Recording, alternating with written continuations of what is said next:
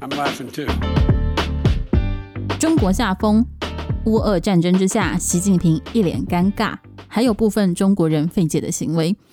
欢迎再次来到，就是嗯，我们今天算是第二集的，哎，我们还没有介绍时间呢，那这一集讲一下好了。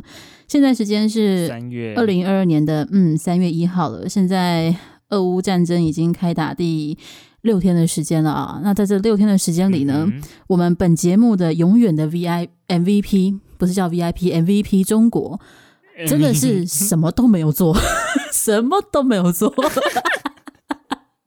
但是最他只有他们只有下风而已。对，但最厉害的就是什么都没有做，我们还是写出了一堆他做的非常厉害的事情，真的是非常非常的厉害。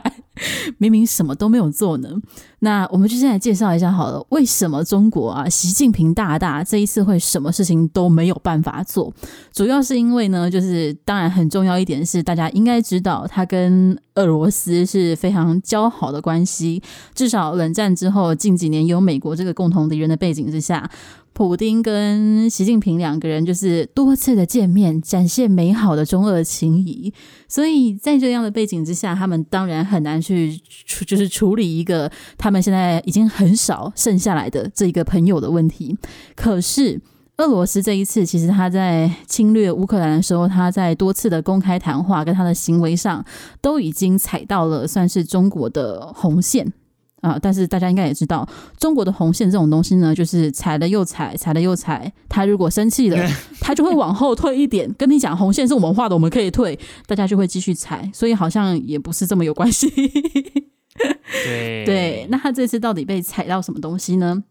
首先是俄罗斯在这一次二十四号进攻乌克兰的时候呢，他采用的一大理由就是他承认分离主义。他先承认了两个，就是恶意族群、鄂语区比较多的，呃，就是 鄂语人口比较多的两个地区独立成为共和国。那他这个承认分离主义这件事情，就是跟中国自己本身的国策非常非常冲突。就是中国自己对笑想台湾啊，还有侵犯南海主权啊等等的意图，在现在这个情势下显得非常的尴尬。就是他如果支持俄罗斯的话，那大家当然就可以问他说：“所以那你支持就是所有的独立运动吗？你认为分离主义是 OK 的吗？”哦，无法回答，所以就假装这件事情不存在。那再来是呢，就是他其实一直很。重申他重视且支持所有国家的领土及主权的完整性啊，这也是他在笑想台湾的时候的说辞。所以呢，当他每天都在外交部记者会反复的说这句话的时候，他却没有办法公开的表示他支持乌克兰维持自己的领土完整，就显得非常的尴尬了。一个泱泱大国，世界中央的国家，没有办法支持一个国家维持自己的主权，所以呢。那就安静的不要说话吧。基本上到目前为止也差不多是这样。就是我目前看到的中国外交部新闻稿，他们就是嗯，跟以往一样，同一套台词在反复的复制贴上。工作还是蛮好赚的，人民币还是一样赚。我说的是那些发言人的部分，但也什么重点都没有说到。所以我们这边就算是，哦我记得。前几天那个就是联合国大开大会，有就是要投，就是针对一个谴责俄罗斯侵略乌克兰的决议上面，就是进行投票。嗯，然后俄罗斯就是当然是反对啊，因为他谴责自己怎么会同意呢？而且他们自己现在是轮值主席国哦，对，超好笑的，荒谬的要死。然后中我要讲的主要是中国就是不投弃，就是不投票。嗯，对他弃权。就弃权呢？就他就很尴尬啊！就是他虽然想支持 俄罗斯，嗯、但是他如果投反对票，又就是刚刚讲那几点就很尴尬。哎，不过既然你讲到这一点，我想补充一下，我觉得投弃权的一点，一个国家还有印度，这个可能是大家会比较、哦、对对，我我对我刚刚有想到，嗯、就是比较可能有些人会有点纳闷，但我自己看到的时候，我自己是非常可以理解，因为其实印度它近几年来在对于俄罗斯的军购方面。是有扩增的趋势，就是至少它是持续的对俄罗斯进行军购的，因为它跟中国的边界关系太紧张，所以俄罗斯方面也会希望就是压制中国这一个超级大国持续在东亚、呃中亚或是南亚的扩张，所以俄罗斯跟印度在军事方面的合作是持续的。那在这样的背景之下，我可以理性上可以理解印度这一次的选择，就是选择弃权，因为他们之间一定还有很多的交易正在谈。如果今天被砍断的话，那可能接下来就是 中国跟印度边境的新问题了，这样子。所以，嗯，对，看到的时候就，嗯，怎么样？嗯，但其实因为。呃，联合国就是五大安理会，嗯、安安就是安理会就是五大国五大国嘛，嗯、所以印度不在里面，所以它其实它重要性也没那么大啦。对，但就是表态的场合，大家还是要知道你到底是站什么阵营、哦。对啦，也是。对，那阿拉伯联合大公我就就那样，就就就大家也就 就对啊。只是我就不懂，就是这个这个决议就是。要表决这个东西就是没有意义啊，因为俄罗斯就一定会反对，那、啊、就一定不会过啊，就是就是一个做做样子的概念。哎呦，说白一点，从就是新冠肺炎大爆发之后，你不觉得其实基本上所有的这种国际大型组织，它本身的官僚体制加上形式主义，就是实际作用超级的没有什么价值与意义。就哦，我们绝对没有在讲世界卫生组织，我没有啊，你说的不是我。哦，哎、欸，你这让我想到，就是我看到一个日本推特，就是有一个好像是日本日本裔的教授，他在美国教书，嗯，然后或者是学生，我不确定那个发文的是教授还是学生，他就说在乌克兰爆发战争的第二天，然后他们就有一堂课就是国际法，然后直接一上课就有学生举手，就是公公开的问老师说：“请问老师，你觉得现在？”乌克兰现在这样，然后俄罗斯在联合国现在这样，你觉得我们学国际法还有任何的价值吗？我觉得这个问题还真的是，还真的是，还真的是回答不出来诶。对，我，我坦白说，我觉得老师心里可能也觉得我。可能很想要赞赏我在干嘛？对，很想要跟他一起骂，说就没有用啊，大家就在形式主义啊。但是当然，老师还是很 很委婉的，就是跟他解释，就是这个世界是靠制度如何维持啊，然后理想啊，布拉布拉布拉。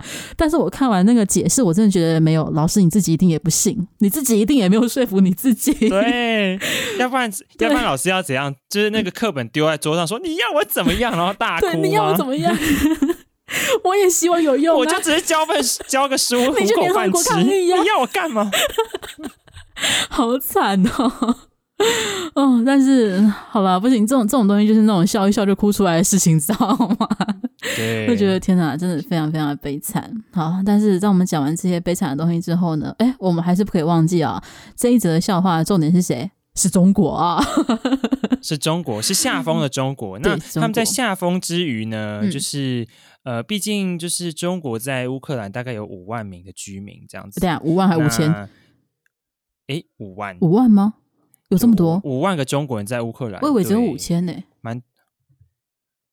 哎，中国人在乌克兰，哎，六千，六千，讲错，只有千而已吧？我我怎么六千？五万有点多，超多，这样包机要包的有点多。反正嗯。好来，对台像台湾就超级少，所以就是台湾十几个人而已吧，或几十个人而已。对啊，因为台因为台湾人要去乌克兰超难的，嗯，不意外。这真的就是，毕竟也还那也不是欧盟国家，嗯，对，也不是欧盟国家，所以也不是北约国家，什么都不是。对，好，所以中国这是怎么样？中国呢，就当然就是也是要。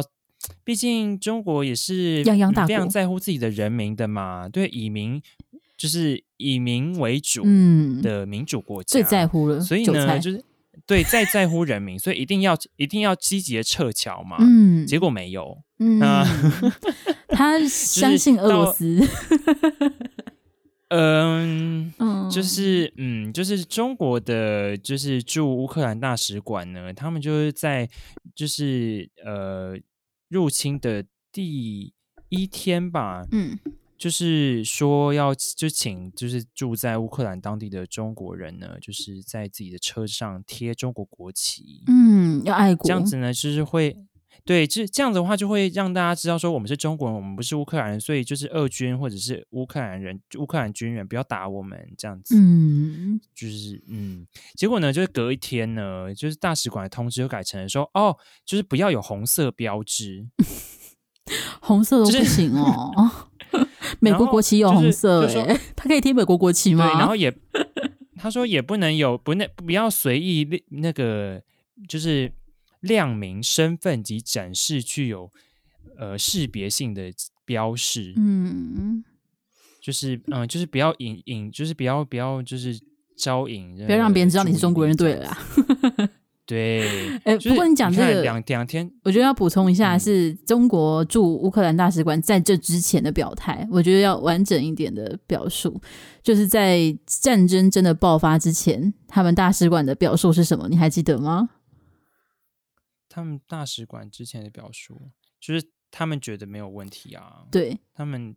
就是他们，他们当时应该这样讲啊，就是当时在欧洲以及美国，就等等西方国家，当然包含日本等等的，他们在哦，你说都在撤侨，对，都在撤侨的时候，中国大使馆只有他，他发出的公告是，就是中国民众就是不需要惊慌，大家就是随时注意情势发展，over 就就 over，你知道吗？就是全世界都在离开的时候，然后连各国大使馆都在迁迁移到就是邻国边境的时候。中国人就这样一句话，就是大家多多观察哦，然后就结束，就好哦，非常英勇。就只有你活在不同时间线哦。可是说真的，我看到这个留言的时候，我其实瞬间的感想是跟战争无关，是他们应该是因为疫情清零的关系，所以也不希望国外的人回去。哦、对。对对，因为这个的确是一个问题。对啊，他们通常就是中国现在的看法，就是觉得欧洲是一个疫情失控的地方，所以那边过来的人就是可能会造成我们有新的防疫破口，所以他们不欢迎任何的中国人回家。但是现在又说哦，又要贴国旗，然后又说不要贴国旗，到底是想要怎么样呢？到底要让怎么样？欸、可是，可是，嗯，他们就算不撤侨，就就算就是。就算就是有一些你知道从不一样国家的人回到中国，就是他们还是会继续说哦，那个加拿大包裹有毒啊，就是或者是 加拿大什么很毒？来自哪？对啊，他们不是最爱说什么？就是哦，那个来自加拿大那个货货货品上面就是有新冠肺炎 确诊。对啊，因为都是外国进货的啊，所以就不管怎么样，嗯、对，都是进外，都是外国进货的啊，所以。其实不管怎么样，他们就是永远就是会说，就是病毒都是从别的地方来的这样子。嗯，反正就不是自己的问题了，他们这样就最开心了。唉，对对。那其实其实有你刚刚说到那个，就是他们没有动静，就是他们真的就一直没有动静哦。他们真的大使馆，他们只有发，他们发出一个声明说，就是对全体在乌公民的呼吁。它里面说哦。就是就是要要大家就是就知道大家有碰到一些实际的困难这样，但没有说就是实际的困难是什么，嗯，然后也没有做任何的事情，他们自己应该也不知道吧？不过他们现在有说要撤侨。但是，但是啊，但是这个很尴尬的事，就是他们撤侨，我记得假设啊，假设就是他们收件说，他们说啊，你想要撤侨要填，你要上飞机的。假设我们就说到三月一号，结果在中国网络上，可能二月二十八号就出现一堆的影片说，哦，祖国的飞机来接我，然后就是什么在机场的照片啊什么。我那时候看到，我真的是，哇靠！名单都没收完，怎么就有人先偷跑了啊？这样子对吗？而且现在就是全世界几乎都在避开，应该是全部啦，不是几乎，就是要么公开，要么不公开，避开了就是乌克兰的领空了。你要怎么样有民航机可以飞到当地机场啊？你中国真的了不起哦，真的了不起，还是你要用俄罗斯军机去接？哈，你到底要怎么样？哦，而且重点是，现在中国跟就是他的形象，就是跟俄罗斯非常友好的情况下，你觉得乌克兰会愿意这么协助中国撤侨吗？要拨这个人力来协助这么几千人撤侨，也有点尴尬吧？非常的尴尬吧？我觉得，所以请中国人就是。中国人就自求多福了，中国人就 没关系啊，中国人就是很厉害嘛，怎么样都可以活得下去。他们还相信他们《战狼》电影里面的那个桥段呢，就是你有看过那个他们有一部电影的桥，应该是《战狼》，就是他们电影桥段是说到某一个国家之后，中国人被绑架，然后他就拿出中国护照跟那个人说：“我可是中国人。”然后那两个人就吓坏了，马上把他载回市区放掉。所以他们就说：“哦，中国好像那个名言是中国护照不一定可以带你去很多地方，但一定可以把你带回祖国。”赞哦！哇，赞哦，回去吧，好强大啊，超强大。嗯，好了，那我们再讲完，就是嗯，强大的中国人如何回中国之后呢，我们就要来谈谈中国人是如何迫害中国人的。中国人真的很爱搞这这这个这个玩意儿。那到底做发生什么事情呢？就是 中国的网约车龙头，这是中国用语啊，就是他们的网约车龙头企业叫做滴滴。那其实为什么突然提到这个企业呢？因为它跟俄罗斯有一点渊源。这个企业它在就是二十四号的俄罗斯侵略行动之前三天，它就已经对外公告说，它要退出俄罗斯以及哈萨克的市场。因为就是收益很差，然后它打不赢在当地的一个竞争者，就是很很普通的一个商业操作。结果没想到三天过后，公告才刚发完，战争就爆发了。那战争爆发之后，不知道为什么中国民众就开始出征滴滴。他们说滴滴现在是在跟进西方要制裁俄罗斯。那你凭什么制裁俄罗斯？俄罗斯是我们的好朋友，是我们的好爸爸，所以你怎么可以就是跟西方一起欺负俄罗斯呢？所以在庞大的舆论压力之下呢，滴滴就宣布他取消退出俄罗斯的计划了，就 继续亏钱。不是，超庞大的舆论是什么意思？就 是网络上舆论就是一直说就是要抵制滴滴呀、啊，然后要他应该在他在中国应该是有上市上柜啦，所以就是 会影响他的。好像还跑到美国，原本一度要跑到美国，对对对，但是就是被中国喊停的那一家。反正为了挽救他在中国的明星，所以就只能继续在俄罗斯亏钱。那要亏多久呢？不知道。反正他可能下一次要收掉的时候就不公告了吧？一公告就闹出那么多问题。嗯，而且他也没有说要 收回哈萨克的那个市场，哈哈萨克退就退了，他就是要支持俄罗斯，所以俄罗斯不可以退，这样子非常的厉害。好衰哦，推太慢，退太慢了啦。对啊，但是嘛，中国人会支持中国人，中国人也最会为难中国人了。嗯，这个故事就是不断在重演的。好啦，那除了中国人为难中国人之外呢，下一个啊，中国人最近虽然他的野心勃勃，但还没有进行任何军事侵略，就已经受到了呃不小的损伤了啊。交坏朋友就是这么一回事。嗯，好像也不能说交坏朋友，因为自己也没有多好。但反正嘛，哦，我我不小心说出实话了吗？对不起啊，哦，说出实话，对不起，习近平非常完整的实话。好啦，反正就是因为他跟俄罗斯的关系。那其实因为中国，它的确是世界上第二大经济体，所以美国它其实是一直希望中国可以公开的表态反对俄罗斯的入侵事件啊，加上也希望他跟俄罗斯关系很好，可以多说点好话，或者是加入制裁的行列。那当然，中国是没有要理这件事情的啦，因为他的立场就很鲜明，所以呢，中美国现在的做法是什么呢？就是拉着中国一起下水，就是要玩，大家一起玩，大家都一起下去吧，就跟俄罗斯一起下去吧。那他的做法就是，其实。呃，前几天应该是昨天还是前天而已，美国已经宣布就是停止，呃，要求多家的晶片制造商，包含台积电在内，要停止对俄罗斯出货。嗯。那台积电也同意了，而台积电同意是最重要的一点。首先是因为它拥有全世界算是最先进的制程，加上它出口很多俄罗斯军武跟国防设施所需的晶片，就是它是一款俄罗斯好像专门设计的一个型号的晶片，所以只有它做。那他宣布不出口之后，就很明显在俄罗斯的一些设备汰换上会出现问题。那美国这边呢，希望中国企业也要停止。出货，因为中国的确有很多的厂商在做比较可能中低阶的一些晶片，也是会出货大量出货到俄罗斯的。那希望可以中国停止，哦、可是中国当然不愿意嘛。而且你知道，中国有一条法律是说，如果你依照就是其他国家的制裁措施，而不是我允许的，就是我并不允许这个制裁措施的话，我可以制裁你。所以。啊，什么意思？就是中国政府可以制裁中国企业？对，可以。就是如果你这个中国企业擅自的去遵守他国的制裁措施，但是那一个他国制裁措施不是我中国认可的，那我就要制裁你。所以，啊、所以中国企业就超级为难的，因为中国就是说真的，关键技术都还是掌握在美国的手中。所以，欸、你这样。你这样突，你突然想，你这样突然让我想到，万一有一家中国企业就发疯，然后他就说他要制裁台湾，那他要怎么制裁台湾？就是就是比如说不卖给台湾或什么的，就是公开说要制裁台湾，这样中国政府会不会就不生气？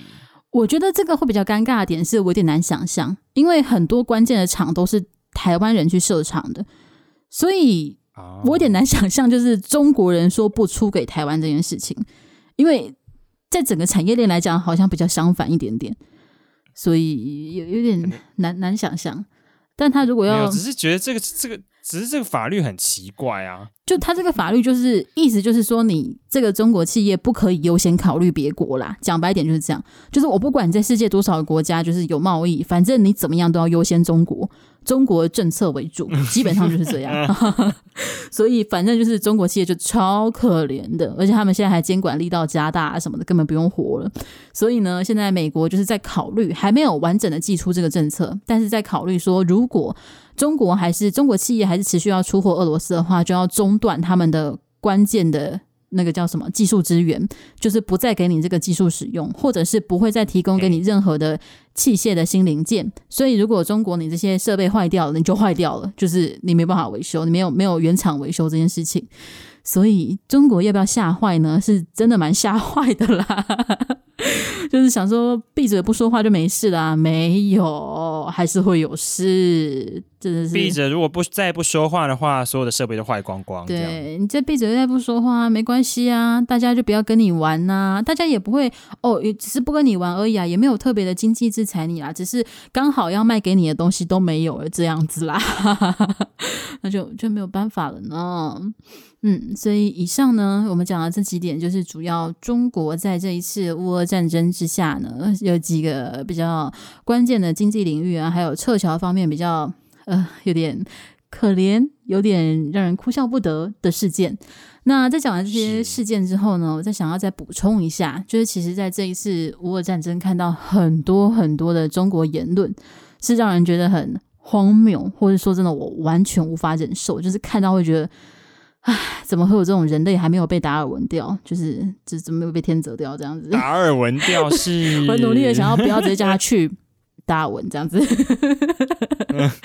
对，那其中最开始最让人生气的当然就是他们声称说要接收乌克兰美女。你有看到这个相关的贴文吗？有，对，这个有。或者觉得怎么可以肮脏到这种程度？哦、就是你。你这个真的是比较伤我眼。重点是你们才刚刚闹完一个所谓的巴海姆事件，就是叫什么徐子巴，然后重点是这个徐州徐州对，对徐州巴海姆，然后重点是这个事件还是悲剧收场，毫不意外的。结果你现在就在公开的开这自以为在开玩笑讲这种人口拐卖的事件，很有趣吗？我真的完全不懂。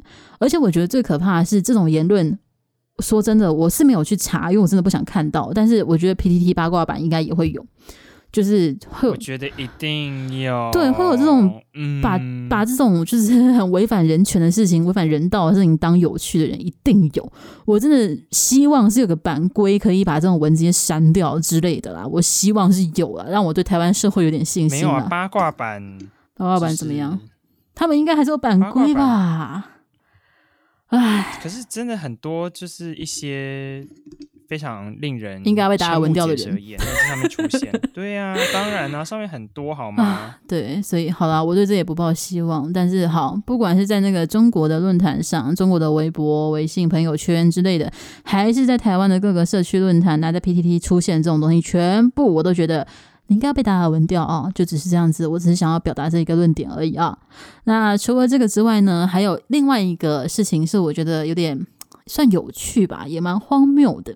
就是中国人这几天呢就开始发贴文宣传说，他们只要在他们的就是要离开乌克兰的车子上贴上就是二战时期的中国国旗，就很安全，就是不会有出现任何辱华的问题啊，或者什么问题。对，这么刻意，我不知道我们听众朋友们有没有听出来，就是这个弦外之音。什么叫二战时期的中国国旗呢？大家可以 Google 一下二战时期中国用什么国旗哦，也可以 Google 一下二战时期那个所谓的中国现在是什么政权哦。哦，可以可以可以查一下，就是你如果真的贴了，你真的因为这样离开乌克兰，你会不会被台独？我就不知道了。那更别提有些人就是为了在当地活下去，还还敢说自己是日本人的哦，那就好危险哦。哦对呀、啊，今日分子呢？我用中国人的，这个会被检举吧？这要被检举吧？怎么可以就是以日本人的身份存活下来？对啊，哎，不也不是讲存活啊，就是 就不知道，我突然觉得很对不起日本人，一瞬间觉得这样讲没有对对中国人而言怎么可以啊、对，怎么可以呢？怎么可以使用二战时期的中国国旗？怎么可以说自己是日本人？是堂堂正正的中国人，就要大声的喊出来，去基辅的市中心喊出来，感觉会不会围殴？啊，好了，那除了这个之外呢？第三个、最后一个啊，是我刚刚才看到的新的贴文，我觉得这个诶蛮有创意的，就是商机原来是这么，就是真的是呃非常容易被发现，不管是什么样的时刻。那这个商机是什么呢？就是现在有很多中国人说他们发现一个捞金的新方法，就是他们会翻墙上推特，会找一些就是。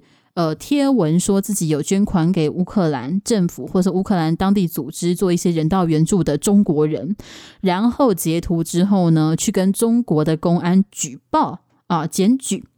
那检举之后呢，只要查证就可以拿上万块的奖金。我完全不懂这件事情为什么会发生，就是为什么为什么赞助人道组织，然后援助乌克兰就必须要被罚钱，然后他还可以拿奖金？我。我真的不懂啦，哎、欸，而且这个奖金的数字，嗯，不就是不少哎、欸，哦对，所以真的不少，真的会有人会去做、哦。对，我觉得，而且重点是他如果是拿到，呃，假设一万块的奖金好了，那代表被罚那个人一定不止罚这样吧？应该是会罚更多。对，对啊，到底这件事情被抓去关呢、啊？我不知道啊，可是为什么？我不知道，我我有点难想象这个罪名是什么，就是捐款给。乌克兰的罪名是什么？还是你一定要捐？我知道了，给境外势力递刀子啊！可是，可是，这俄罗斯是境内势力的部分吗？是这样子吗？没有，没有，他捐款给乌克兰呢。所以，那捐款给俄罗斯可不可以？就是这件事情是可能可以。所以，那这样子就等于俄罗斯是境内势力啦，不是吗？哦哦，可是他这次是讲给捐款给乌克兰啊，所以乌克兰是境外势力啊。好好，境外势力给境外势力递黄金不可以，要罚，该罚，该吧。哦天哪，真的很很要说可悲吗？但是其实有一点点的心疼，因为觉得那已经是我们能够看到的少数。比较跟我们所熟悉的价值观没合的中国人，就是还愿意捐款给乌克兰，而且基本上是反战的，可以可以想见得到他应该是这个立场，然后还要被这样搞，就是会有一点心寒。虽然我不是他的同胞，但作为他的邻居，我还是会有点同情他的这样子。邻居，邻居，我不建议做个好邻居，但不要那么烦人，就是都是这样的好人就好了，好不好？啊，好了，那以上我们就是整理了几点在。这乌俄战争之中，中国不管是官方还是民间，发生的一些我们觉得哎挺荒谬、挺荒唐的事情，就跟大家分享一下。那我们今天要感谢谁呢？对，我们今天就感谢我我我刚刚我刚才看到，就是你看中国人做的这些，就是令人无法理解或忍受的事情。嗯，我现在看到就是今天的新闻哦，就是三月一号，就是。乌克兰招国际义勇军，日本居然有七十一人报名，哎，就是他们愿意就是自己飞到乌克兰去打俄罗斯的军队，哎，哎，等一下，我比较惊讶的是日本已经同意可以让他们的公民参加了吗？因为我之前看到是丹麦是最先同意的，他是在乌克兰发消息之后，马上他们的超漂亮的总理就还是总统就有出来同意，说我们就是确认这是不违法的。然后再好像是保加利亚还是哪里国会也通过了，所以日本是有同意的吗？我不不知道，就日本，对啊，就还要协商的样子，但是嗯，就是已经有七十个人就是表达出这样的意愿，然后要已经报名了这样子，嗯，就。哎，可是你知道，其实就是这个世界上一直都有这种算是国际志愿兵的东西。然后有一点类似于他的战方会是联合国，然后我之前是看过一个中国人参加，我觉得这种我就很敬佩啦。首先他在中国是独子，而且在这样子的文化下长大，还愿意做这样的事。然后他好像是出来，他应该是出了一本书，就是写说他在战争，应该是在中东那边战争，他在战争时期就是还交到了英国朋友，然后隔天他就死了。他说他就是。整个就是战后的创伤症候群多严重啊什么，然后他当时也只是想说啊，成年了想要去体验一下世界，去见见世面，去了解不一样的世界。然后他的确学到很多，但是付出的代价也很多。只是好啦，这种人就是所谓的英雄啊，说真的。你觉得包含日本那七十几个人啊，或者是很多很多，就是这世界还在为乌克兰努力的人。好啦，我们最后就感谢这群人，嗯、感谢那些就是不屈服于专制体制的人，还愿意就是抛头颅洒热血的人。我们真的是谢谢他们。那这一集到这里就告一个段落了，谢谢薛巴，谢谢沙巴，拜拜。